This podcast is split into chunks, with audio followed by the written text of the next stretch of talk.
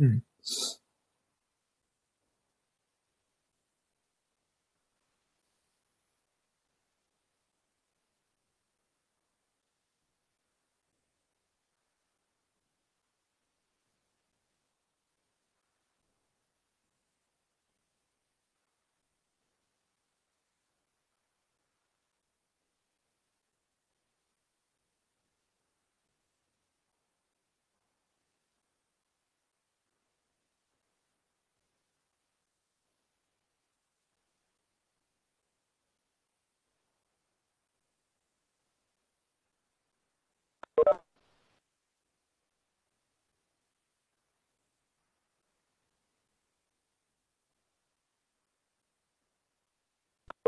Bom dia.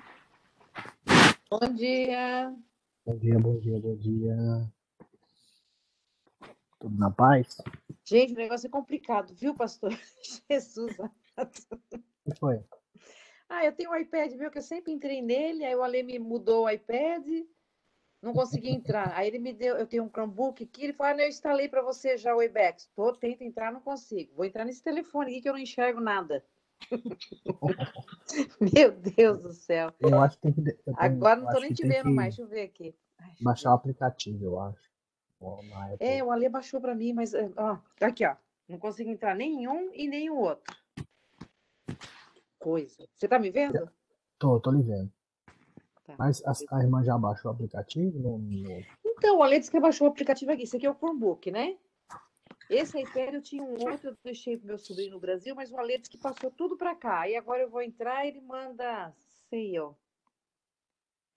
Não entendi. Porque eu entrei no, no Telegram aqui, né? Era para mim ter entrado, né? A hora que eu ponho É. no. no teu- link do no é, quando curso? Mas eu vou Quando ficar aqui no, no, no- no celular mesmo, ver se eu enxergo. Vou ver se eu quando consigo. clica no link do é enviado, ele automaticamente já te joga Era na pra sala. Né? Era para entrar, né? Isso. É, vou ter que rever tudo isso. Mas tá bom. Vamos lá. Hoje vamos ser curados, se Deus quiser, Bom, dessa desse problema chamado informática aí. Eu também tô. Tá. Olha, temos um visitante hoje aí. Ela ou ele? Quem é? É o cachorrinho, não sei se é ela ou ele. Não tá ouvindo não, Gabi. Oh, desculpa, eu não sabia que eu tava no mudo. Hoje a gente tem a Ginger. É, A Ginger. a Ginger vai estudar a Bíblia também. Seja bem-vinda. Oh, tá com sono. Tá com sono. Ai, que bênção. Então vamos orar pedindo a bênção do Eterno. Já aproveitando que a Gabi tá aí on. Fala pra nós, Gabi, para que Deus nos abençoe. Meu Deus, muito obrigado, Pai, por mais essa manhã aqui reunidos, Senhor, para estudar a tua palavra. Muito obrigado, Senhor, por termos irmãos, Pai, estarmos reunidos juntos no mesmo propósito, por termos acesso à tua palavra, Senhor, por termos entendimento. Muito obrigado, Senhor, porque o Senhor se faz presente aqui nessa manhã. Fala conosco nessa manhã, é o que eu te peço e já te agradeço. Amém.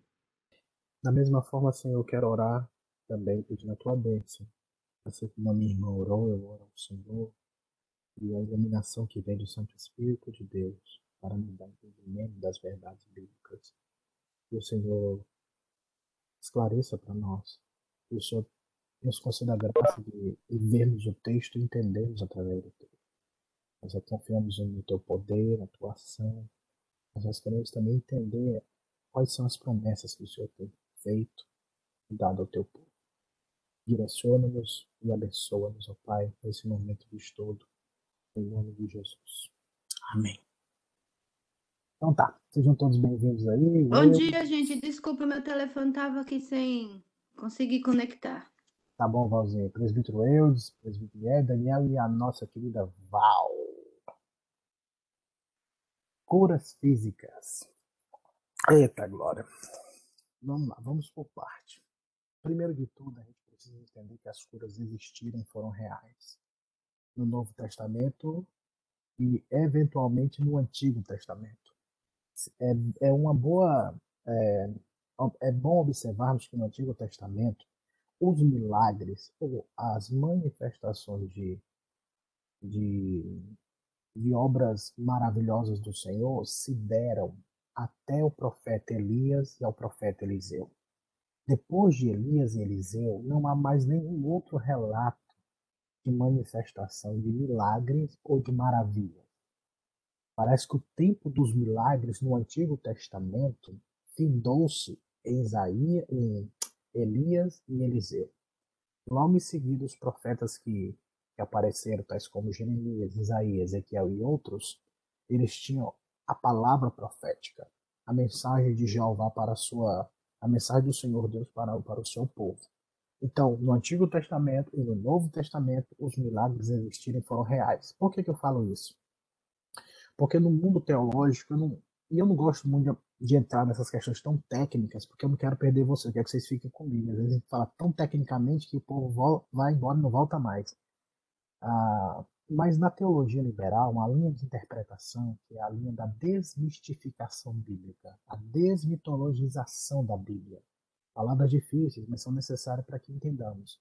Onde eles tiram todo o aspecto espiritual da Bíblia, todo o aspecto sobrenatural, todo o aspecto não natural de eventos. E quando esses eventos são relatados na Bíblia, eles reinterpretam numa perspectiva racional esse movimento surgiu praticamente no período é, no nascimento da Revolução Industrial, Revolução Francesa, e teve seu ápice, no, podemos assim afirmar, no início do século XX, com expoentes tais como Rodolfo Bultmann, Karl Barth, entre outros teólogos. São vários, vários. E até nos dias de hoje há uma, uma linha no nosso meio é, evangélico-cristão que eles desmistificam a Bíblia, eles reinterpretam os milagres. Por exemplo, a multiplicação dos pães. Na perspectiva nossa, que cremos na verdade bíblica, o Senhor Jesus multiplicou de cinco pães e dois peixinhos para cinco mil pessoas, cinco mil homens.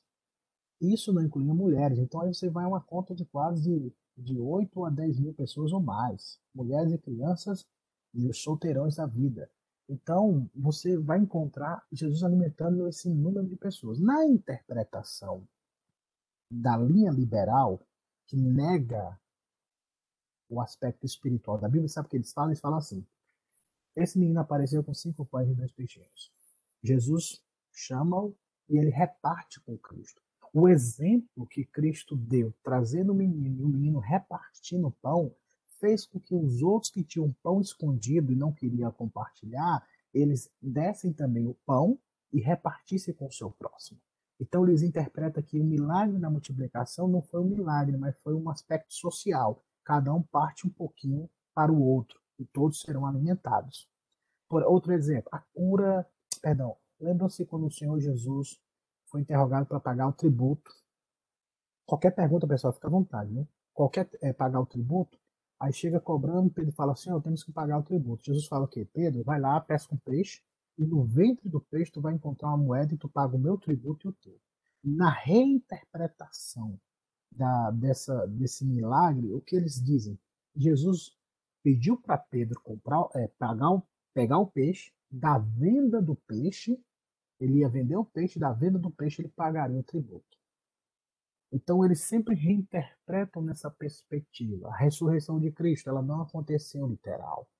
Eles afirmam que Jesus Cristo foi enterrado no sepulcro de José de Arimateia, que era emprestado. Quando foi no terceiro dia que as mulheres foram colocar o, os azeites, o corpo do Senhor, o corpo não mais estava lá. Para esses teólogos, eles afirmam que o período de empréstimo do, do sepulcro tinha terminado. Então eles tiraram o corpo do Senhor sem avisar os discípulos e enterraram em outro local, em outra situação.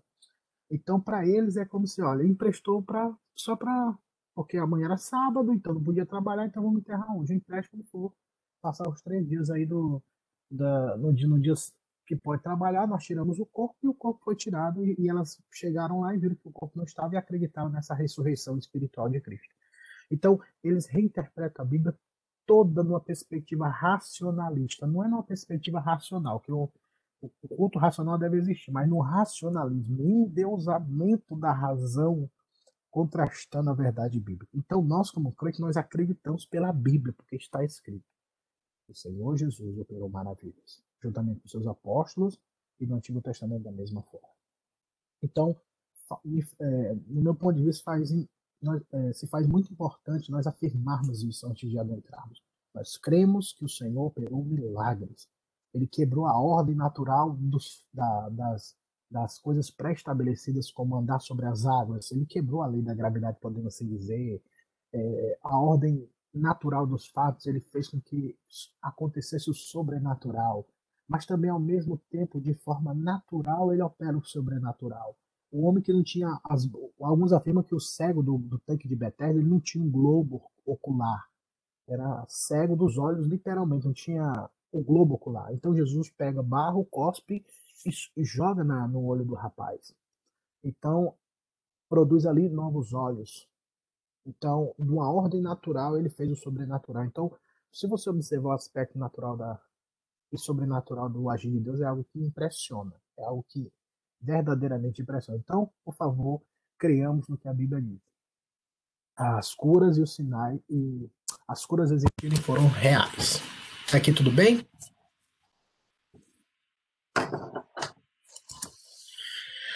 Agora, quando a gente trata dessas questões de, de milagres, existe um problema hermenêutico. Há um livro que eu queria indicar, indicar para vocês, tem em PDF, por causa da que foi escrito há muitos anos, talvez já esteja no, naquela questão de direitos públicos, né? mais de 50 anos.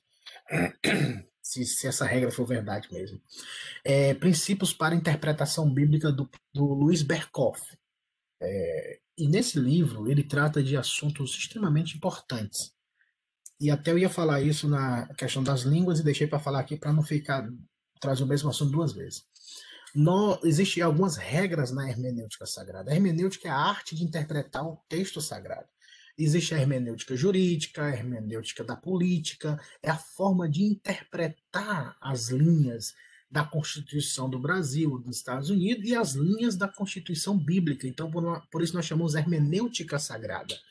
E na hermenêutica sagrada, nós não podemos estabelecer doutrina de livros, por exemplo, históricos. Porque o livro histórico, o interesse dele é dar uma, uma perspectiva descritiva e não prescritiva. No livro histórico, ele está descrevendo fatos, ele não está estabelecendo normas.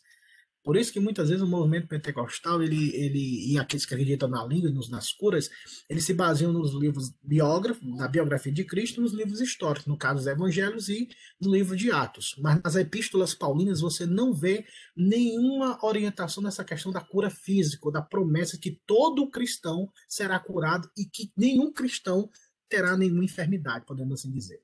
Então, essa é uma regra da hermenêutica. Outra regra da hermenêutica sagrada é que você só pode estabelecer doutrina com dois ou três ou mais referências que se harmonizem perfeitamente no texto sagrado. O que eu estou querendo dizer? A doutrina da criação. Nós acreditamos na doutrina da criação que Deus criou os céus e a terra pela palavra do seu poder, porque você encontra isso em várias passagens da Bíblia. Você encontra isso nas cartas paulinas, no, livro do Gênesis, você encontra isso em Hebreu, você encontra isso em vários textos que comprova esse aspecto dos mandamentos, não matarás, não adulterarás, o decálogo, os dez mandamentos do Antigo Testamento, você vai encontrar nas epístolas da mesma forma sobre não cobiçar a mulher do próximo, não roubar, não levantar falso testemunho e assim sucessivamente. Então, eu não posso pegar um versículo isolado onde não há outra referência que sustente um, um ensinamento, uma doutrina para os nossos dias. É a velha questão lá de Atos 16, crê no Senhor Jesus será salvo tu e tua casa. Então muitas pessoas pegam esse texto isolado e falam que isso é uma doutrina que se você crer, toda a sua casa será salva. Isso não quer dizer que não possa orar e pregar para os nossos familiares, mas essa palavra foi direcionada ao carcereiro pelo sistema patriarcal daquela época, sendo ele o líder da casa, consequentemente, ele ia orientar, discipular e chamar a sua casa a servir ao Senhor. E com prazer, com certeza, eles seguiriam, ainda mais tendo ouvido Paulo e Silas pregando para ele numa conferência particular. Antigamente, os conferencistas não tinham problema, não. Eles iam dentro de uma casa e pregavam para uma família. Hoje, os conferencistas, eles exigem um número de pessoas e tanta coisa, né? Mas aprendamos com os da Bíblia, porque os de hoje só dá tristeza. Então, tendo foco dessas questões hermenêuticas, isso faz uma diferença gigantesca. Quando nós analisamos a Bíblia. Por exemplo, a questão do véu, tá lá em 1 Coríntios 11. Só esse texto fala do véu. Não há outro texto que Paulo trabalhe uma perspectiva se a mulher deve usar o véu ou não, ou a, ou a mulher deve profetizar de cabeça coberta. Então, não há outros textos. Mas, infelizmente, por exemplo, tais como a Congregação Cristã no Brasil e a obra da restauração de tudo, que é a igreja lá no Rio de Janeiro, eles é, convocam que as mulheres usem o véu durante a celebração do culto. Então, não dá para estabelecer doutrina, não dá para estabelecer um padrão normativo de um versículo isolado, de um texto isolado, que não tenha outros contextos que suportem e sejam harmônicos na sua aplicação. Pastor, só para esclarecer aqui, então a gente é, não os livros históricos são descritivos, que você falou? Ou... Isso. Os livros históricos são descritivos, estão descrevendo o desenvolvimento, no caso, Atos da igreja. Ele não está prescrevendo que tudo aquilo que aconteceu em Atos vai acontecer. Não é um livro normativo, não é um livro doutrinário. Isso não quer dizer que não podemos tirar princípios daquele livro que estejam basilados ou sejam referenciados em outras em outros textos como as cartas de Paulo, que ali sim são cartas doutrinárias onde nós podemos aplicar. Então, uma linguagem descritiva, uma linguagem prescritiva. Atos é uma linguagem descritiva, está descrevendo os fatos. Repito, não quer dizer que não podemos tirar princípios. Então, as cartas de Paulo são prescritivas. Isso, prescritivas. Ou como nós conhecemos as cartas doutrinárias, onde ele trabalha essas questões de doutrina bíblica que é a interpretação, o entendimento, o esclarecimento, o mistério que estava revelado agora, o mistério que estava oculto e agora foi revelado. A gente pega para alguns irmãos que gostam do mistério e fala, irmão, o mistério já foi revelado. Não existe mais mistério.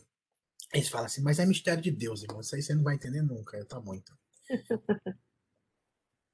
mais perguntas? E o nome do livro é Princípios para Revelações Bíblicas? Não, Princípios para a interpretação bíblica, Luiz Berkoff, é da editora Cultura Cristã. Princípios para a Interpretação Bíblica, Luiz Berkoff. Ele é um livro de 130 e poucos páginas, ele dá uma, um, é muito gostoso a leitura desse livro, porque dá um, dá um panorama legal sobre a hermenêutica, a história, a aplicação, textos isolados. É, ele, é muito, ele é muito assim proveitoso. Então, se puderem, se vocês tiverem a oportunidade de ler, ler esse, esse, livro. Ele é bem resumido, porque tem livro de hermenêuticas aí, meu amigo, que são tijolos, assim, os concretos que mais complica, mais complica do que descomplica. Então, vamos seguindo. Outra pergunta sobre essas questões físicas. São pontos que nós devemos ponderar antes de, de entrarmos no assunto. Se de fato existisse a promessa de que nenhum cristão ficaria doente, nenhum cristão ficaria doente. Essa é a máxima. E se ficasse doente, esse mesmo cristão receberia cura e ficaria curado. Mas infelizmente não é isso que a Bíblia mostra e nem é o que podemos afirmar. Isso nós vamos tratar quando entrarmos daqui mais um domingo, daqui dois domingos, perdão, na, o Espírito Santo e o movimento neopentecostal. Eu atribuo isso mais ao movimento neopentecostal em afirmar e declarar que o cristão verdadeiro não fica doente se ele não fica doente, ele não deveria morrer. Então, os expoentes daqueles que pregam esse ensinamento não deveriam morrer nem ficarem enfermos. Ou a morte em si não deveria reinar na vida deles. Infelizmente, todo, infelizmente não, felizmente, para comprovar mais a, a Bíblia, alguns deles, a maioria deles morreram, como todo homem, porque está escrito que o homem está ordenado morrer só uma vez. Então, é uma ordenança por causa da nossa natureza caída, do mundo caído que será restaurada de uma forma plena e total quando Cristo Senhor voltar. Mas não há nenhuma promessa de que nós cristãos não ficaríamos em nenhum momento enfermos. E que se tivéssemos a enfermidade, é obrigatoriedade de Deus curar o crente. Isso a Bíblia nunca falou. A Bíblia nunca deu uma promessa pela qual nós podamos, possamos nos apoiar de que teríamos a cura. É tipo, é sério. Porque se Deus falasse, vou curar, ele cura, porque ele é Deus e ele não pode negar a sua palavra. Mas quando ele falou das enfermidades e, e, dores, o que ele quis dizer com isso que a gente vai ver isso aí, tá bom? Mas sobre essa questão de doença, olha só o que o texto fala em Gálatas. Eu queria convidar você é, alguma uma pessoa lê, abre lá em Gálatas 4, do 13 ao 15, e depois Gálatas do capítulo 6, versículo 11, e outra pessoa, por favor, 1 Timóteo 5, 23. Assim que você for encontrando, por favor, leia para nós em alto e bom som para que a gente tenha um entendimento aí correto e legal desses textos. Gálatas, capítulo 4, versículo 3 ao 15, depois Gálatas 6 e 11, 1 Timóteo 5, 23.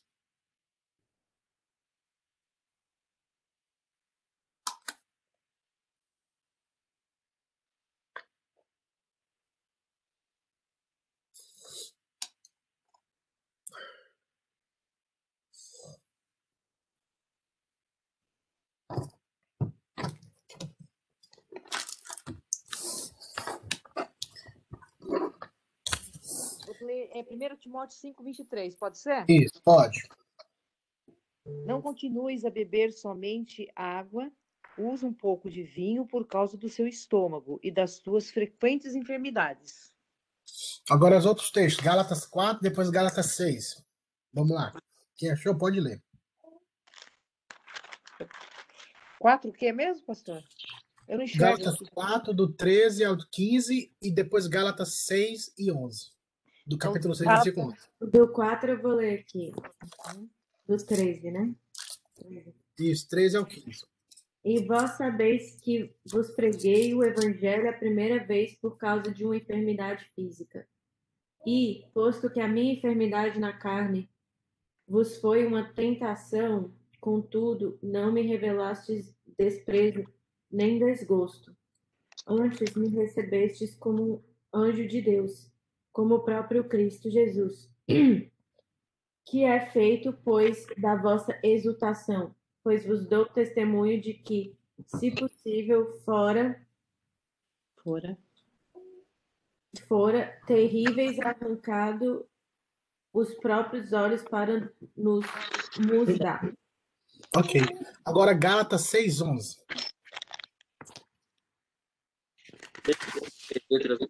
Letras vos exercite meu próprio punho. Percebam dois, esses três textos, só para exemplificar. Quando Paulo fala para Timóteo, meus irmãos, Paulo orou e levantou um coxo. Paulo orou e um cabo ficou cego porque estava interrompendo a pregação do evangelho. Então, você vai ver várias, vários momentos extraordinários, algo assim impressionante que nem a Marvel, com todo o poder com a Disney agora, poderia produzir tamanhos milagres. Mas agora, para o discípulo dele, o filho quem ele amava, de coração, filho do coração, ele olha e fala assim: Olha, Timóteo, meu filho, não bebe mais, um- tipo, não se concentre em não beber muita água, agora beba um pouco mais de vinho, porque por causa do teu estômago, por causa das tuas constantes enfermidades. Não é algo assim, olha, tá doente, é constantes enfermidades. Por que que Paulo não orou pela cura de Timóteo? E quando fala essa questão da água, naquela época não havia água potável, viu, irmãos? Então, a água era, não era tratada, então isso, diferentemente do vinho, entendeu? Então, tinha também a sua composição de que poderia auxiliar, mas não havia água potável à época. Então, a água era suja, então isso poderia estar trazendo mais enfermidades para Timóteo e ele já poderia ter tido, poderia ter uma, uma, uma doença já, um- uma predisposição nessa questão estomacal. Então, por que, que Paulo não orou? Gálatas, que foi lido pela Sandra e pelo Eudes, você observará que ele, pela Gabi, pelo, pelo Eudes, você vai observar que Paulo fala da sua enfermidade quando ele foi pregar no meio dos Gálatas. E essa enfermidade parece que ela se delonga, ela permanece nele, muitos, e eu sou dessa linha também, que acredito que a enfermidade que Paulo fala lá em 2, Tim- 2 Coríntios 12, que é o espinho na carne, seria uma enfermidade física. Isso, para mim, é o mais saudável. Alguns falam que pode ser mulher, podia ser uma ex-namorada. É, povo conjectura tanta coisa, né? Eu, eu ficaria com esse ponto de vista porque Paulo fala em Gálatas e lá no verso 6, 11 fala, vejam com, com, latra- com letras garrafais, ou seja, olha o tamanho da letra que eu escrevi essa carta. Porque eu, parece que ele não tinha, ele não, como é que eu posso falar? Ele tinha problemas na vista, dá entender, entendeu? De, de fato, vários problemas. Mas lá em, primeira, em 2 Coríntios 12, e até foi até o, a primeira vez que eu vim para a igreja aqui, que eu participei do culto, a primeira vez foi quando Paulo Júnior pregou, e está lá salvo a pregação, ele pregou sobre esse texto, 1 Coríntios, 2 Coríntios 12, sobre o espinho na carne de Paulo. Ele fez uma explanação saudável, bíblica, se você quiser rever, está lá no, no histórico da igreja, lá das pregações. Então, por que que Paulo não foi curado? Se todo cristão não pode sofrer, não pode ter uma, é, passar por enfermidade, por que que Timóteo ainda continuava doente e o próprio Paulo orienta de forma medicinal, podemos dizer, como diziam os antigos, né? Toma esse chá, coloca isso na cabeça. Os antigos sempre fazem isso, né? Não dá para ir para o médico, a gente vai inventando. Então, faz isso ou faz aquilo, por quê? Porque não é uma promessa que nenhum momento na nossa vida cristã nós não teríamos enfermidades ou se se tivermos alguma enfermidade, ela será curada. Esse é um exemplo. Esses são exemplos, perdão.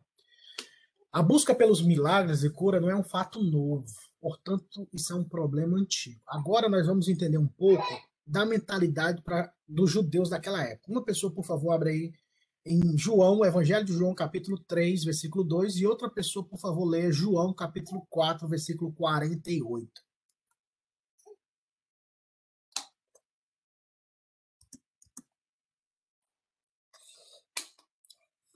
João 3, 2 e João 4, 48.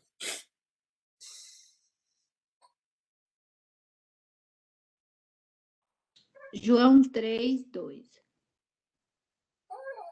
Este de noite veio ter com Jesus e lhe disse: Rabi, sabemos que és mestre vindo da parte de Deus, porque ninguém pode fazer estes sinais que tu fazes, se Deus não estiver com ele. Ok, Valzinho, obrigado. Agora 4,48, alguém? Então Jesus lhe disse: Se porventura não vir de sinais e prodígios, de modo nenhum crereis. No contexto do Novo Testamento, no Novo Testamento, irmãos, essa é a batalha que o Senhor atravessa. Os judeus, eles tinham essa perspectiva dos sinais. Eu acredito que seja uma herança da terra do Egito, quando o Senhor, com mão forte, para confirmar o chamado de Moisés, operou maravilhas através do, do, de Moisés, o seu servo. Então, os milagres nessa, na cultura judaica da época eram uma, era uma prova, era aquilo que corroborava, aquilo que confirmava, ratificava que este homem ou esta mulher era procedia de Deus, os milagres. A fala de Nicodemos em João capítulo 3, que a Valcinha leu, mostra que o próprio Nicodemos acredita em Cristo, não pela mensagem de Cristo, mas o que ele fala, porque ninguém, eu sei que tu veio da parte de Deus, porque ninguém faz tais sinais se Deus não for com ele. Não é a mensagem, mas são os sinais. E lá em João 6, quando a gente vai ver que Jesus prega duramente, ele fala que esse povo só me segue por causa do pão, por causa da multiplicação dos milagres. Então o povo foi embora. Pedro foi repreendido, porque ele falou: o povo está indo embora, o que é que. O é que a gente vai fazer? Não pode deixar esse povo embora. A arrecadação vai diminuir, meu querido. Traz esse de volta. E Jesus fala: Meu amigo, isso aqui é acréscimo meu, viu, irmão? Ele falou: Pedro, você quer ir embora também? Aí o que foi? Qual foi a definição que Pedro deu? Pedro falou assim: para onde nós iremos ou para onde eu irei? Pois só tu tens palavras de vida eterna. Pedro não olhou os milagres, Pedro não olhou as curas, ele olhou a mensagem, a mensagem do evangelho, a mensagem bíblica que importa. Tu tens. Para onde eu vou? Porque a fonte é, é o Senhor. Eu não busco esses milagres. Eu sei que a mensagem, a palavra, o ensinamento é muito mais poderoso, muito mais extraordinário do que esses milagres. Então, isso é uma orientação, uma iluminação do próprio Deus. E o contexto judaico era um contexto que exigia. Por isso que o ministério de Cristo ele foi ratificado através dos sinais para que não houvesse nenhuma pessoa que se, des, se desculpasse ou tivesse alguma desculpa dizendo, olha, ele não fez os milagres, ou ele não trouxe a, a palavra. Então, vários fatores, isso era para comprovar, testificar o, o ministério de Cristo. Isso como eu falei no começo, nós acreditamos nos milagres que existiram e foram reais. As curas e milagres no Novo Testamento teve o interesse de ratificar o ministério de Cristo dos seus apóstolos. Vamos ler agora lá em João, capítulo 6, versículo 30, e depois Mateus 16, 4. João 6, 30 E o Senhor Jesus responde para aqueles que buscam tais sinais. Vamos ler, lá, vamos ler Mateus 16, 4. João 6, 30 e Mateus 16, 4.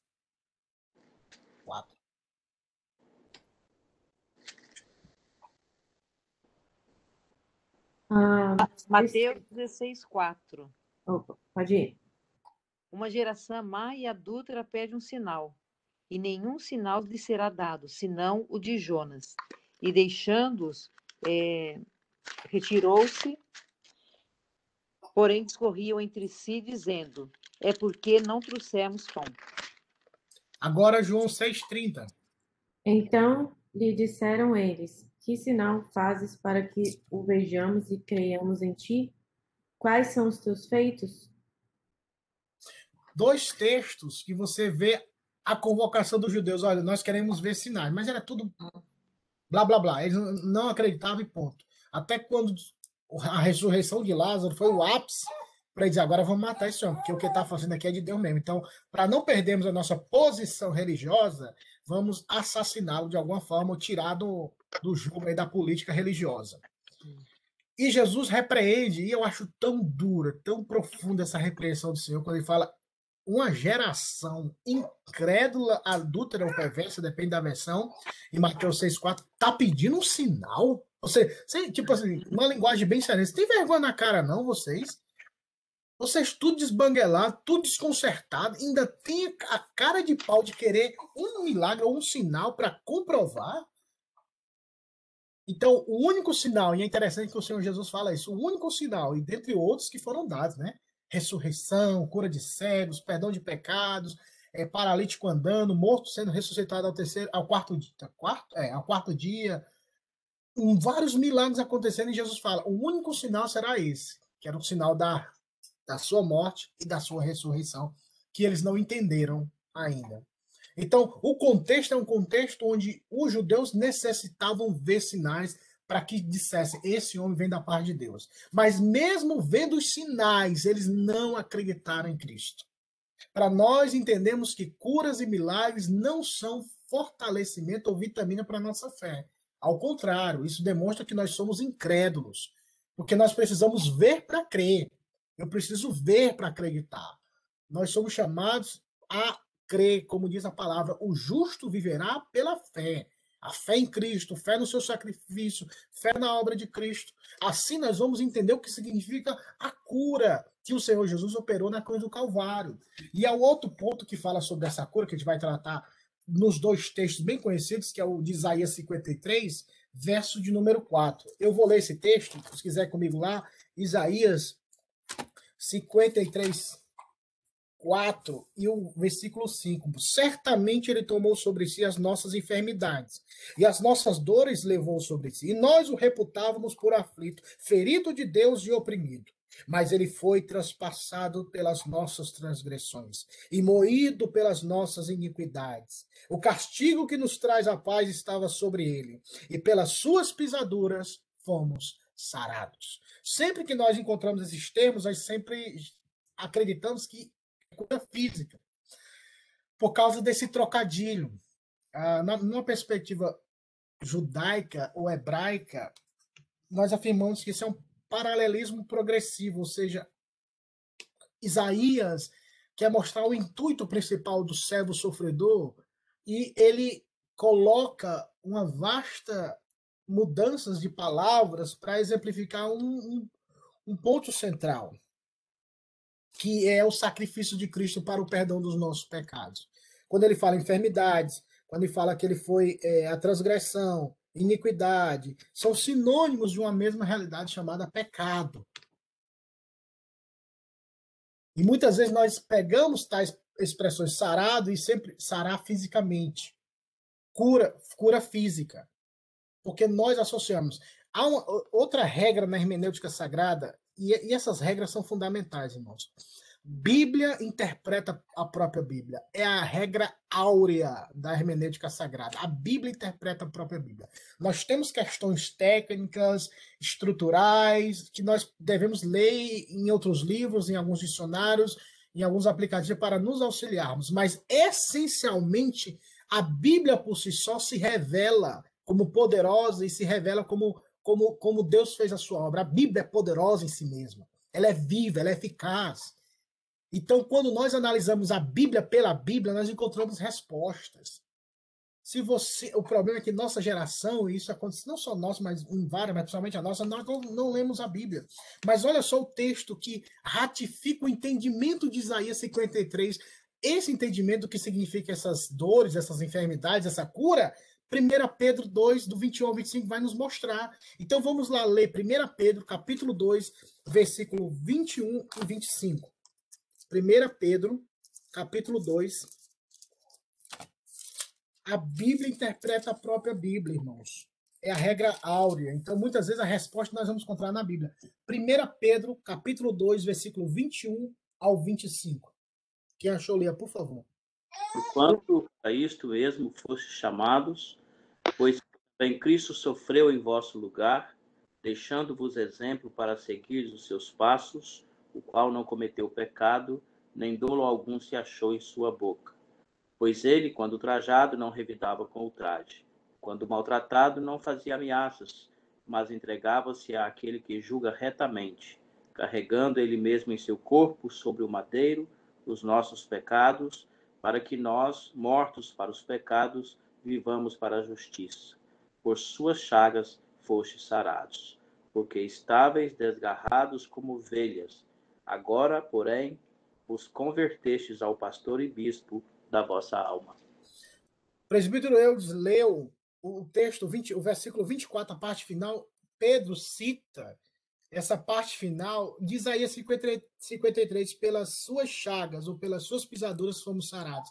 E pelo contexto que Pedro apresenta, é o contexto do sacrifício de Cristo em perdoar os nossos pecados. Pedro direciona essa carta a cristãos perseguidos, que estavam na diáspora, estavam sofrendo, mas eles deveriam terminar a missão deles, servir ao Senhor, serem fiéis, e ele traz o exemplo de Cristo, o servo sofredor, que ele cumpriu a missão dele. Qual era a missão dele? Morrer pelos, em prol dos pecadores, para salvar os pecadores. Foi o que Maria escutou do anjo Gabriel em Mateus 1, 21, quando ele fala: ela, é, você porá o nome dele de Jesus e ele salvará o povo dos seus pecados. Nós não podemos enaltecer ou endeusar a cura física acima da maior de todas as enfermidades que nós temos, que chama pecado. Porque eu posso viver 100 anos. Não, 100 anos não. Porque a Bíblia fala que com 70 anos o melhor dia é câncer e enfado, irmãos. A Bíblia diz isso. A Bíblia diz que o melhor dia para quem alcança pelo seu vigor, pela sua força, 70 anos ou mais, é câncer e enfado por causa da questão da vida. Como se fala assim, olha, eu já estou cumprindo minha missão, a pessoa já está quase que consciente, olha, estou caminhando para o fim, estou morrendo. Não é mais o ímpeto da juventude, que a gente acha que nunca vai morrer, da adolescência, que todo mundo está errado, só eu que estou certo.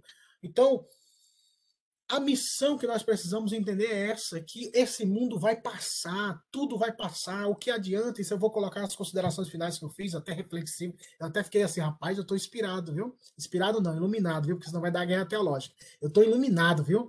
É, depois falar sobre essas questões de ponderações e de considerações, mas o que adianta ser curado fisicamente, como disse o texto da palavra de Deus, e o corpo ser lançado no inferno, o que adianta ganhar o mundo todo? É quando você fala o mundo todo, você pode ampliar, você pode reverberar para todas as fases da vida: saúde, questões de finanças, é, romantismo, sentimental, tudo. E no final de tudo, você perde a sua alma.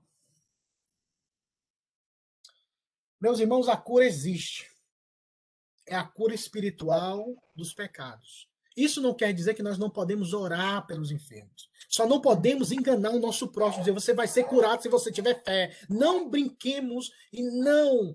É, é, é, é brincar com, com, a, com, o sentimento, com a fé dos outros, porque depois que você vai ser curado e não foi curado, a gente joga a culpa. Isso é, no outro lado eu falar isso. Ah, é porque não tem fé, tá vendo? A, a pessoa se acaba com a pessoa. A pessoa já está quebrada, já está machucada pelas enfermidades da vida. A gente tem a capacidade de falar isso.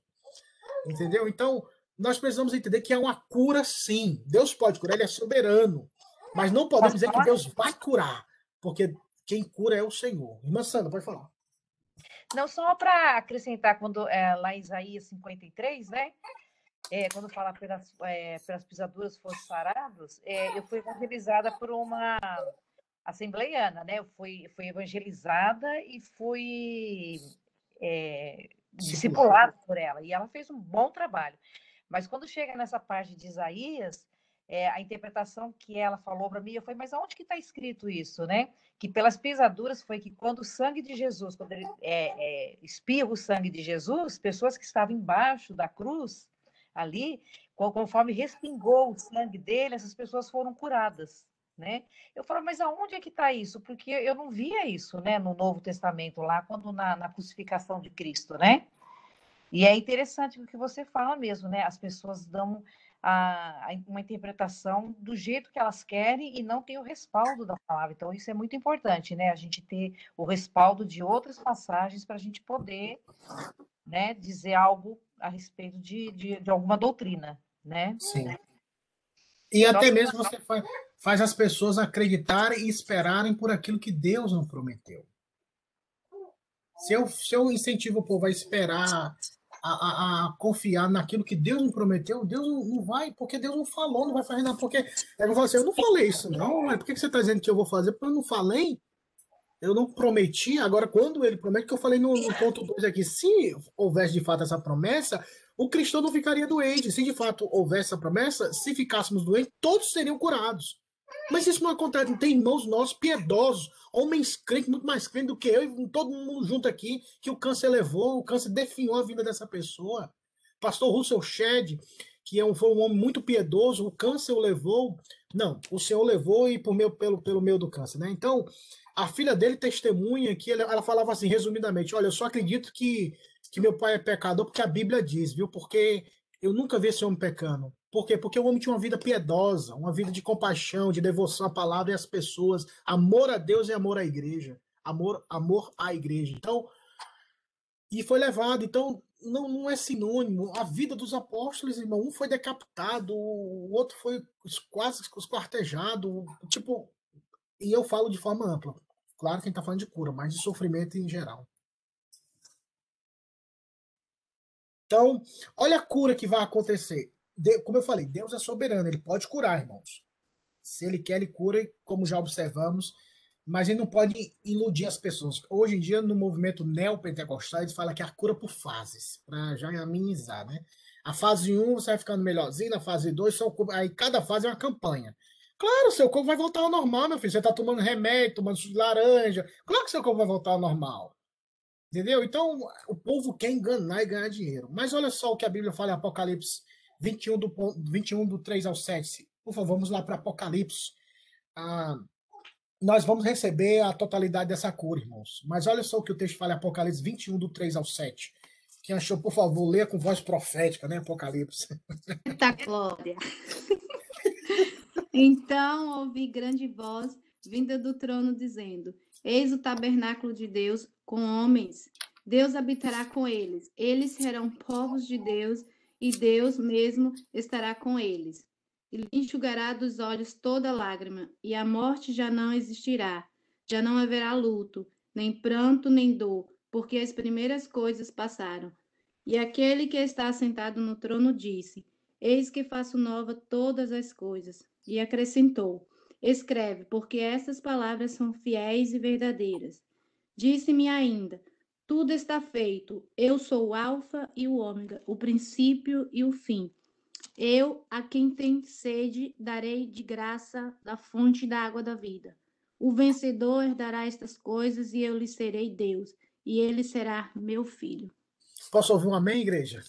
Eita glória! amém. Meus irmãos, glória a Deus. Olha só, eu concordo muito com o pastor, o servo de Deus. Hoje ele está com o Senhor, nosso Deus, mas é como dizia, a voz dele ecoa como a voz de Abel, é o pastor R.C. Sproul. Ele, ele cita esse texto que a diferença da cura não é o que Deus vai curar, mas quando Deus vai curar. E quando nós lemos Apocalipse, fala que essa cura vai acontecer com o verso que a Valzinha leu no versículo 4. Toda lágrima, morte, pranto, luto e nem dor, dor ocasionada pela enfermidade, vai deixar ali sim, de uma vez por todas. E quanto estivermos ainda nessa, nesse, nessa teoria, nessa teoria não, nessa perspectiva que chamamos do já e o ainda não, é, eu até aprendi em inglês essa expressão, already not yet. Tipo, você é o já ou ainda não. Então, você é salvo, mas ainda não se manifestou o que você vai ser. Você já é filho de Deus, mas ainda não se manifestou. É aquilo que João fala. Nós já somos salvos, mas seremos salvos. É como se fosse aquela, aquela, aquela, aquela, aquele aspecto de viver em dois mundos. Nós somos cristãos, mas ainda não somos o que deveremos ser, porque quando ele vier, aí sim nós seremos. Quando o livro do Apocalipse fala que ele vai fazer novos céus e nova terra, é uma perspectiva futura. Quando definitivamente o Senhor, de uma vez por todas, aniquilará o mal através do sopro da sua boca, arrebatará a sua igreja e o seu povo, e lá, lá, meus irmãos, lá, lá não haverá mais choro, nem dor, nem morte, nem sofrimento, porque nós estaremos com nosso Deus no tabernáculo do Senhor, nós seremos seus filhos e ele será eternamente o nosso Deus. Então, essa é o que o Arcis Sproul falou na interpretação de Isaías 53, que isso já foi garantido na cruz. Mas quando isso se dará? É agora, na, enquanto estiver na terra? Não. Mas é quando nós chegarmos. De fato, não haverá mais dor, não haverá mais enfermidade, porque a maior de todas as enfermidades foi tirada, que é o pecado. E como consequência disso, não teremos mais enfermidade. Porque o que é enfermidade? O que é a doença, se não consequência do pecado? A raiz é o pecado. Nem toda enfermidade é por causa do pecado, mas a raiz dela é por causa de que pecamos em Adão. Então estamos sujeitos, sujeitos às enfermidades e às lutas dessa vida. Então, creia nessa promessa e alimentemos a nossa alma com essa vitamina celestial para irmos mais a, darmos mais um passo, irmos adiante que ainda que soframos ou chora, choremos nesse mundo, irmãos, haverá um dia que toda lágrima passará, a morte não mais existirá, e como a Valzinha leu, não haverá luto, nem pranto, nem dor. Esse dia virá. Em breve esse dia virá. Amém. E assim, é interessante o, a gente ver, né? O pessoal busca dinheiro e conforto financeiro, e daí curas físicas, tipo assim, a vida perfeita, né? Então, para que que a gente precisa ir para o céu, então, né? Se aqui é. já é a vida perfeita, para que que a gente precisa de Deus, então? Então, é, infelizmente, por exemplo, eu vejo é, pessoas que eu conheço, né, que têm todo o controle, digamos assim, sobre a vida delas, porque são ricas e são bem-sucedidas e tudo mais. E então, ele tentando controlar a saúde, né? Estão ali fazendo exercício, comendo saudável, não sei o quê. Mas aí você olha para a vida da pessoa, você tenta falar de Deus para ela, ela, eu falo assim, ah, vou orar por você para, é... não, não, já sou muito abençoada, não precisa orar por mim não. Então, é. assim, tipo, que argumento você tem com uma pessoa dessa que ela acha que não precisa de mais ninguém porque ela já é boa o suficiente, né? Então, é complicado. E eu só queria fazer uma sugestão também aqui de um documentário que tem na Netflix. Eu não sei se vocês já assistiram, mas é muito, muito bom. Chamado American Gospel Christ Alone. E é justamente um documentário de pessoas que se tornaram é, mais reformados, assim, digamos. E Inclusive, tem uma, uma mulher lá que ela é, foi tomada por uma doença seríssima, que não estava. Assim, eu nem sei se ela morreu depois, eu sei o que, que aconteceu, mas até então no documentário não tinha cura, não tinha nada, só ia se né, piorando a situação. Mas ela era daquelas pessoas que buscava a cura e que e, e também era super saudável, ela era a única pessoa que não poderia ter doença, digamos assim, porque era a pessoa que mais se cuidava fisicamente e tal, mas Deus tomou o corpo dela e por conta dessa enfermidade ela conheceu é, a doutrina reformada. E aí o documentário vai trabalhando a visão de várias pessoas, assim, é bem interessante. Bom, é muito bom mesmo. Eu já assisti esse documentário, muito bom mesmo. Quem não assistiu, por favor, assistam. É proveitoso e bem assim, teologicamente falando, é bem educacional mesmo para nós. Assim, ele ensina muita coisa boa, por favor. Boa indicação aí da Gabi. Pessoal, então, o que adianta, né? Eu acredito que, que nós devemos ter o foco principal, que é Cristo, como a Gabi falou. Às vezes a gente é muito a gente é muito testemunho de Jeová. A gente fala que o céu só é para 144 mil, então vamos ficar nessa terra. Então, cristão fica muito A nossa carnalidade é tão assim exagerada, irmãos, que até assusta. Isso se a gente colocar, botar a cabeça para pensar e falar assim, o quanto a gente é carnal, e a gente às vezes faz é mesmo, sou carnal mesmo e pronto. E a gente acha até que se orgulha de ser carnal. A gente devia ter vergonha na cara e dizer, olha, a gente vai se arrepender agora e vamos viver para a glória de Deus.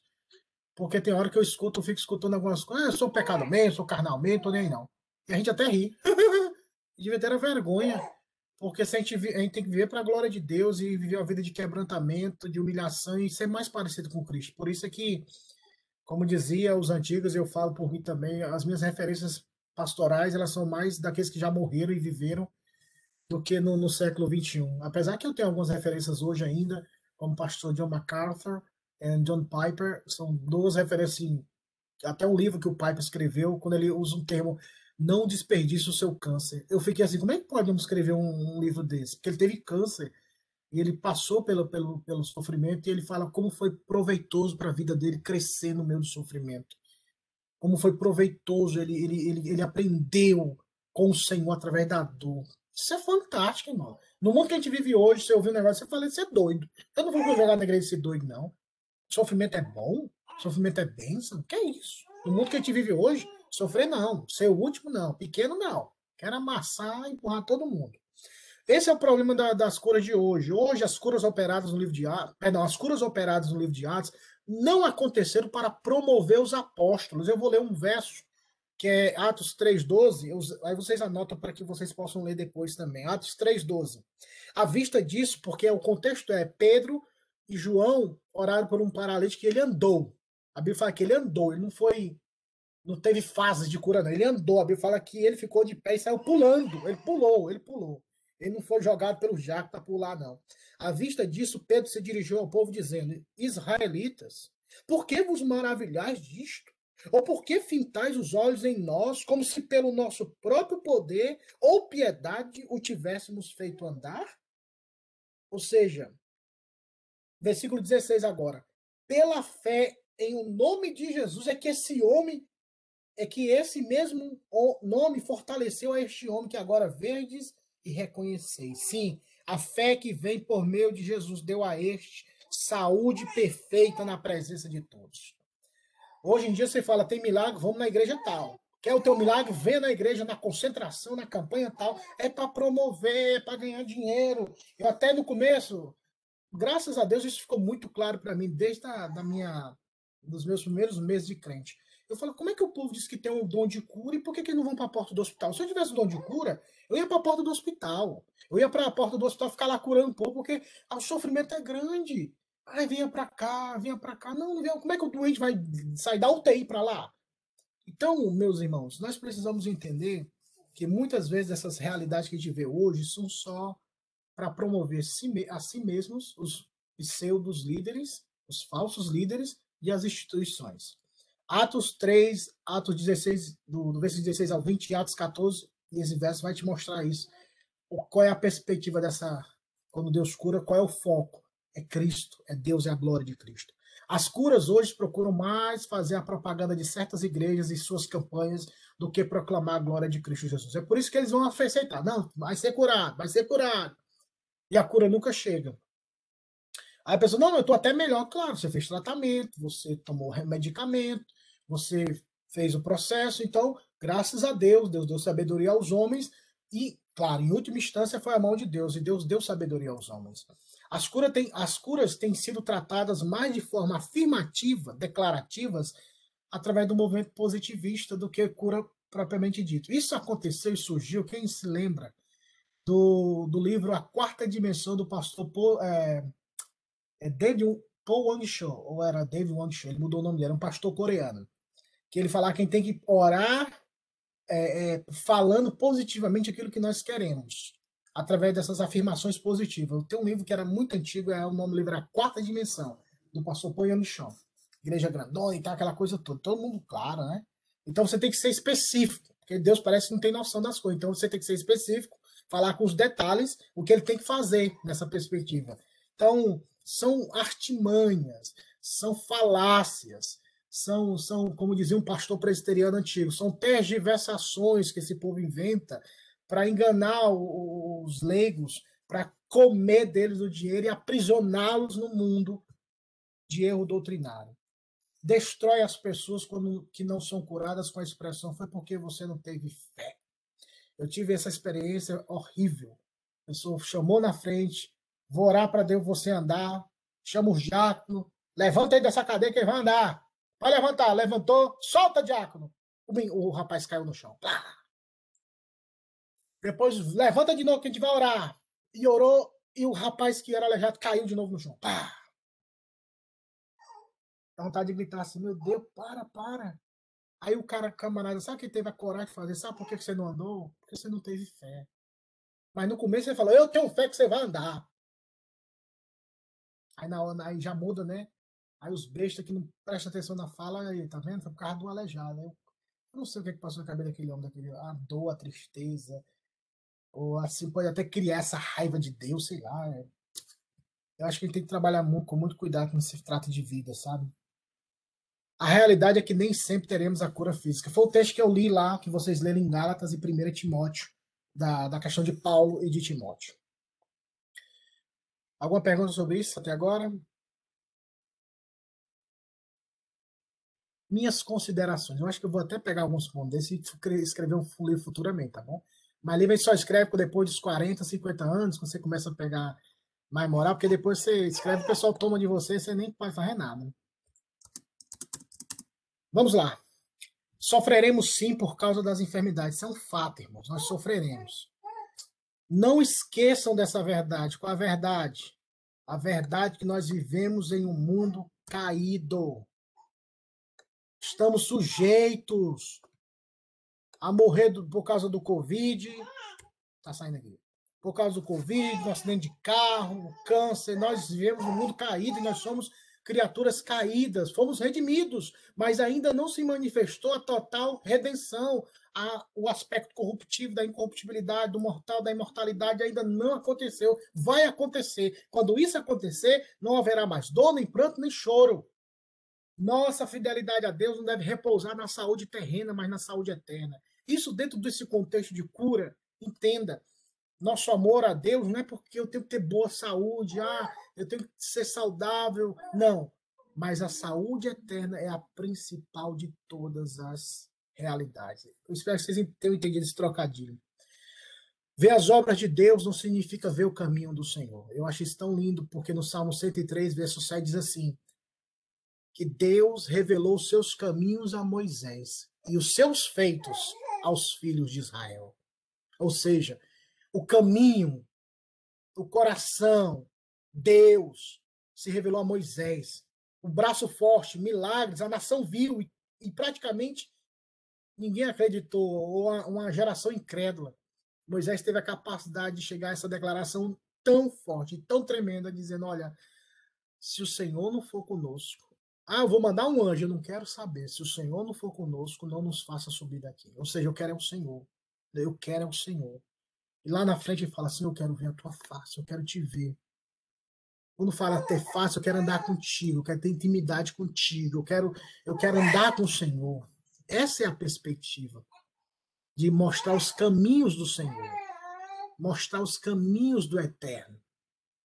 E não só os braços, mas o coração. A maturidade cristã deve ser o nosso foco, irmãos. Maturidade espiritual não é baseada nos muitos anos vividos, falta um acento ali, mas o quanto de Cristo Jesus de Sua palavra temos em nossa vida. O autor aos Hebreus, capítulo 5, fala assim: se pela questão do tempo de vocês, vocês deveriam ser mestres, pelos anos que vocês têm. Mas vocês não são. Vocês ainda são meninos que devem ser tratados com leite espiritual. E por isso que eu vos trato como meninos. Já pensou um negócio desse? Meu Deus.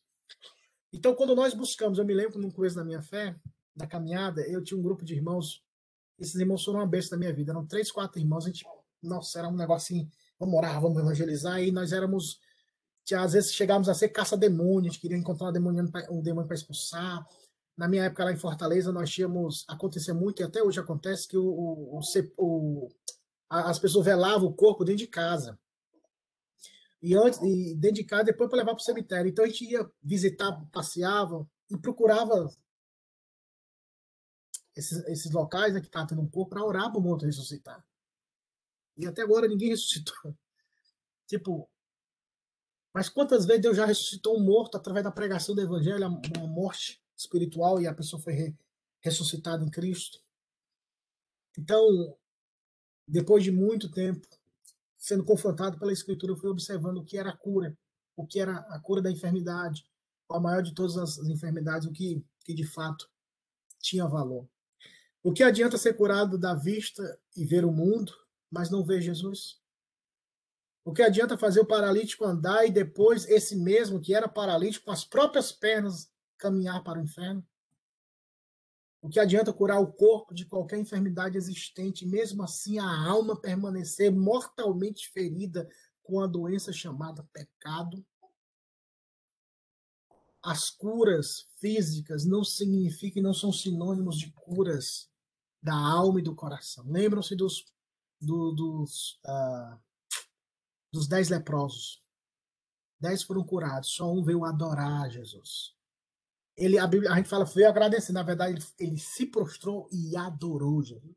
Naquela época, só se adora aquele que você reconhece que era Deus, a divindade. Então, nós precisamos entender que a cura física não necessariamente será uma cura espiritual, que a pessoa vai amar o Senhor que a pessoa vai devotar a vida dele. Até porque muitas pessoas foram curadas no tempo de Cristo, mas poucas pessoas o seguiram, o acompanharam. Disseram, agora eu vou dedicar minha vida a ele. E muita gente quer as, as curas por uma forma egoísta, como a Gabi até citou. Quero viver muito. Falamos de morte para crente e bate na madeira. Bate na madeira. Nada de morte, doença não. Pelo amor de Deus. De Jesus tem poder. De Jesus tem poder. E a gente cria esses, esses amuletos de repreender, morte. Eu não entendo por que quem tem medo da morte. A gente quer viver muito. A gente fala, eu sei que tem os, os apetites ou as questões é, terrenas de querer ver filhos, os netos, filhos dos filhos e tal, mas isso está na mão de Deus, porque a Bíblia diz que os nossos anos estão escritos no livro do Senhor. E a gente sempre quer por uma forma egoísta, porque a gente quer viver o próximo capítulo da história. A gente quer ver mais. Eu quero, é igual, é igual, é igual, os, é igual os babados da igreja, né? É igual as pseudo fofoca, né? Quer saber o que está acontecendo. Vamos lá, vamos lá. Precisa saber, precisa saber. Aí você tem que ir lá, tem que ir para cá, tem que perguntar, tem que ir. Por quê? Porque você quer saber, mas de forma carnal. E às vezes a gente quer viver, ninguém quer viver muito para a glória de Deus. Eu quero viver para servir a Deus. Eu quero para viajar. Tipo, tem essas perspectivas, mas seja honesto. Olha, eu quero ver muito, eu quero curtir. Seja honesto. Não vem dizer, ah, quer para viver para Deus, que não quer não. Se fosse para ver para Deus, como disse Paulo, quer vivamos ou quer morramos, somos do Senhor.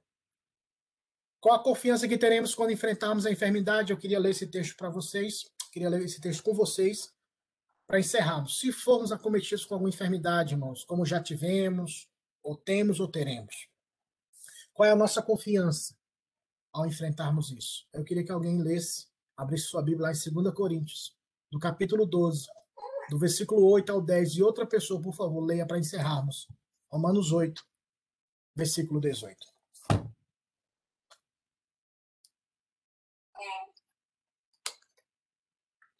Doze, oito a dez. Por causa disso, três vezes pedi ao Senhor que o afastasse de mim. Então ele me disse: A minha graça te basta, porque o poder se aperfeiçoa na fraqueza. De boa vontade, pois, mais me gloriarei nas fraquezas, para que sobre mim repouse o poder de Deus. Pelo que sinto prazer nas fraquezas, nas injúrias, nas necessidades, nas perseguições, nas angústias por amor de Cristo. Porque quando sou fraco, então é que sou forte. Romanos 8, 18. Porque para mim tenho por certo que os sofrimentos do tempo presente não podem ser comparados com a glória a ser revelada quando o Lord Jones tem um documentário no, no, no, Prime Video, que é o da Prime, né, da, da Amazon, tem um documentário uh, Logic and Fire, tipo é a Lógica em Fogo, que é do, do pastor Mark Lord Jones, que fala a vida dele. Se, por favor, assista, é muito bom também. Ele, quando estava próximo à morte, e ele estava enfermo, e ah, os irmãos chegaram para orar pela vida dele, para que Deus o curasse. Ele pediu um papel e uma caneta, porque ele já não conseguia mais falar. E ele escreveu no papel dizendo: por favor, não me detenham da glória. Ele sabia que ele já estava pronto a partir, ele queria se encontrar com seu Cristo, sabia que ele tinha cumprido a missão dele. E quando a pessoa fala assim, por favor, não me detenham da glória, ou seja, eu quero ir para a glória. É algo assim que essas, esses exemplos de piedade, irmão, nós devemos ter assim na, do nosso lado, próximo da nossa vida. Há muita impiedade no nosso meio, há muita forma de piedade, mas negam a piedade de forma prática. Então vamos buscar exemplos como o apóstolo Paulo, homens de Deus na história do cristianismo que de fato viveram a vida piedosa, a vida independente da circunstância, da, da, da limitação, da doença. O próprio George Whitfield, de várias formas, pregava uh, enfermo, e ele tinha esse prazer. E antes, na noite da morte dele, ele sem, ele estava com problema tipo asma, falta de ar. Ele pegou uma lamparina, desceu, o povo estava orando na porta da casa dele para que ele não morresse. Ele pregou o último sermão doente, irmãos. Pregou para aquela multidão que estava ao redor da casa dele. E depois ele foi para o quarto, apagou a vela da lamparina, acredito que é vela, ou foguinho da lamparina, apagou, dormiu e morreu. Por quê? Porque quer viver para Cristo, irmãos. Não é utópico, é realidade. Nós podemos viver para Cristo, irmãos. Independente, às vezes, da, da, da luta, das, das enfermidades. E não só porque ah, eu só vou fazer se Deus me curar. Se você falar assim, eu só vou fazer Deus curar, você não vai fazer nunca, porque independentemente de você enfermo ou não, você vai fazer a obra de Deus. Então tem esse consolo. Eu espero que eu possa ter ajudado aqui no conhecimento na questão da, das curas que a maior de todas as curas é a cura da alma, cura espiritual. Deus é soberano, ele pode fazer, ele pode curar, mas não há uma promessa específica. Se você ficar enfermo, você vai ser curado, ou que você não pode ficar enfermo porque você é cristão. E a verdadeira cura total acontecerá quando Cristo Jesus voltar e estivermos com ele nas mansões celestiais. Tá bom? Próximas semanas, profecias e visões para acabar esse, acabar, acabarmos esse tripé para depois já entrarmos no movimento neopentecostal. Então, profecias e visões para a próxima semana. Alguma pergunta antes de encerrarmos? Espero que tenham sido curados, meus irmãos aqui da alma. Uma bênção, pastor. Olha, muito esclarecedor e, e mais esclarecedor, motivador, viu? Amém, glória a Deus. Vamos sempre que. Pode falar, pastor, sorry. Tipo, à vontade. Sempre que nós tivermos essa coisa, vamos levar adiante. Não deixe esse conhecimento parar em você. Ajude outras pessoas. Fale, pregue, abençoe outras vidas. Esse é o objetivo. Vamos levar adiante essa mensagem. Fala, Pauzinha. Eu também queria acrescentar como a Sandroca, né? Que tem sido muito, muito enriquecedor essa, essa escola dominical. E assim, e eu dou muito glória a Deus porque assim a minha visão ela tem se expandido de uma forma totalmente daquilo que é, eu aprendi, né? Então assim eu tô muito muito grata a Deus por estar tá participando de uma escola dominical como essa, muito rica, é. muito mesmo. Glória a Deus. Eu vou te dizer uma coisa, pastor, não para sua glória, né? Mas para a glória de Deus mesmo, né? É, eu todo domingo eu saio daqui assim emocionada, assim, o coração emocionado em relação ao Evangelho, a palavra de Deus, Amém. como que isso enche o coração da gente, né? Isso é muito Amém. necessário para nós nesse tempo que a gente está mais solitários, mais sozinhos, né? Mas Sim. é muito bom. Que Deus é, ajude cada um de vocês que estão assistindo também, que estão participando, né? É, a perseverar, porque realmente a, eu, essa questão da enfermidade, eu acho que você falou tudo, né, o pastor? Às vezes é necessário a enfermidade para a gente chegar mais perto de Deus, né? Às vezes o corpo é está bem enfraquecido para que a gente chegue mais perto de Deus. Muito bom, viu, pastor? Deus te abençoe. Amém. Continua por nós. Faça essas palavras aí, as minhas também. E todo domingo eu tô saindo daqui intrigada, assim, tipo, pensando, revendo mesmo, refletindo como que eu vou viver a partir de, dessas aulas, né? Porque é igual a Val falou, a gente cresceu ouvindo muita coisa. A gente, né, tipo assim, acreditava, mas daí tinha alguns pontos que a gente ficava assim questionando, mas não sabia explicar. Aí ficava naquela assim, tipo, ah, é, Deus faz o que ele quer, amém, não vou questionar.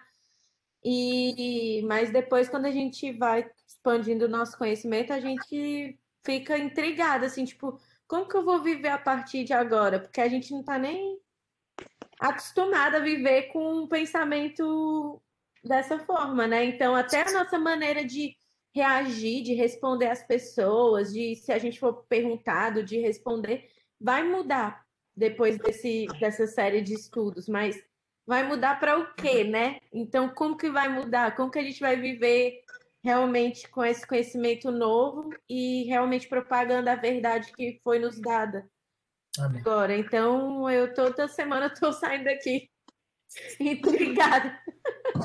Glória a Deus. Tá. Sempre cheque na Bíblia, né? Os versículos, leiam, a, a- a autoridade é a escritura. Então, Amém. sempre analisem na escritura aquilo que foi falado, releiam, leiam, qualquer dúvida, fique à vontade para perguntar. Meu prazer é, é- é levar esse texto, o texto sagrado, à vida dos meus irmãos e os meus irmãos serem Amém. santificados por essa verdade. Amém. Orar, agradecendo ao bondoso Deus. Daniel, você está por aí, Daniel? Opa, tô aqui. Então você pode, você pode orar aí para que Deus abençoe essa reunião, é, para que Deus nos abençoe. E eu queria que todos nós sempre orássemos, né? Toda reunião, eu tenho colocado no meu coração, é, orarmos sempre pela Gabi, pela, pela Camila, porque são as nossas gravidinhas lá da igreja, para que Deus continue dando uma boa gestação. Já está aí na- quase na reta final, né? São coisas que estão acontecendo, né? O nervosismo, aquela coisa. Então, para que Deus abençoe o parto, para que Deus dê é, força e para que Deus abençoe o nascimento dessas crianças que são heranças do Senhor. Então, Daniel, por favor, ore agradecendo a Deus e ore pela gestação, pela essa reta final da Gabi e da Camila. E em breve nós teremos aí vendo, veremos, estamos, veremos, né, é, heranças do Senhor, filhos e filhas da promessa que virão. Amém, amém. Oremos. Senhor Deus, meu Pai, muito obrigado, Pai, por essa manhã. Muito obrigado, Pai, por esse tempo tão bom com o pastor Jeff. Abençoa, Pai, a vida dele cada vez mais. É, obrigado, Pai, porque tem sido um tempo realmente muito esclarecedor para todos nós. Um tempo muito bom, Pai, de aprendizado. É, te peço, Pai, pela vida da Camila, da Gabi. Continua os abençoando também, ó Pai, que dê tudo certo, ó Pai, nessa, é, nessa reta, ó Pai, dessa gravidez. É, as ajuda, ó Pai. Que essas crianças é, nasçam saudáveis e que elas continuem no caminho do Senhor, Pai. Obrigado por tudo, abençoa o resto do dia, abençoa o culto de hoje. Em nome de Jesus, amém. Amém. Queridos, então, próxima semana, profecias e visões. Olhem a escala, se você estiver na EBD de 4 horas, esteja presente no culto à noite. E se Deus quiser, que se não puderem ir, acompanhem pelas mídias sociais. Tá bom. Beijo. Tchau para todo mundo. Bom domingo. Deus abençoe. Tchau. A aluna Olha. nova aqui não, não conseguiu durar até o final, não. Ah, Dormiu em cima da Bíblia. pegou no sono, né? Vai sonhar com o evangelho, isso é bênção. Tchau, tchau. Deus abençoe. Tchau, gente. Beijo.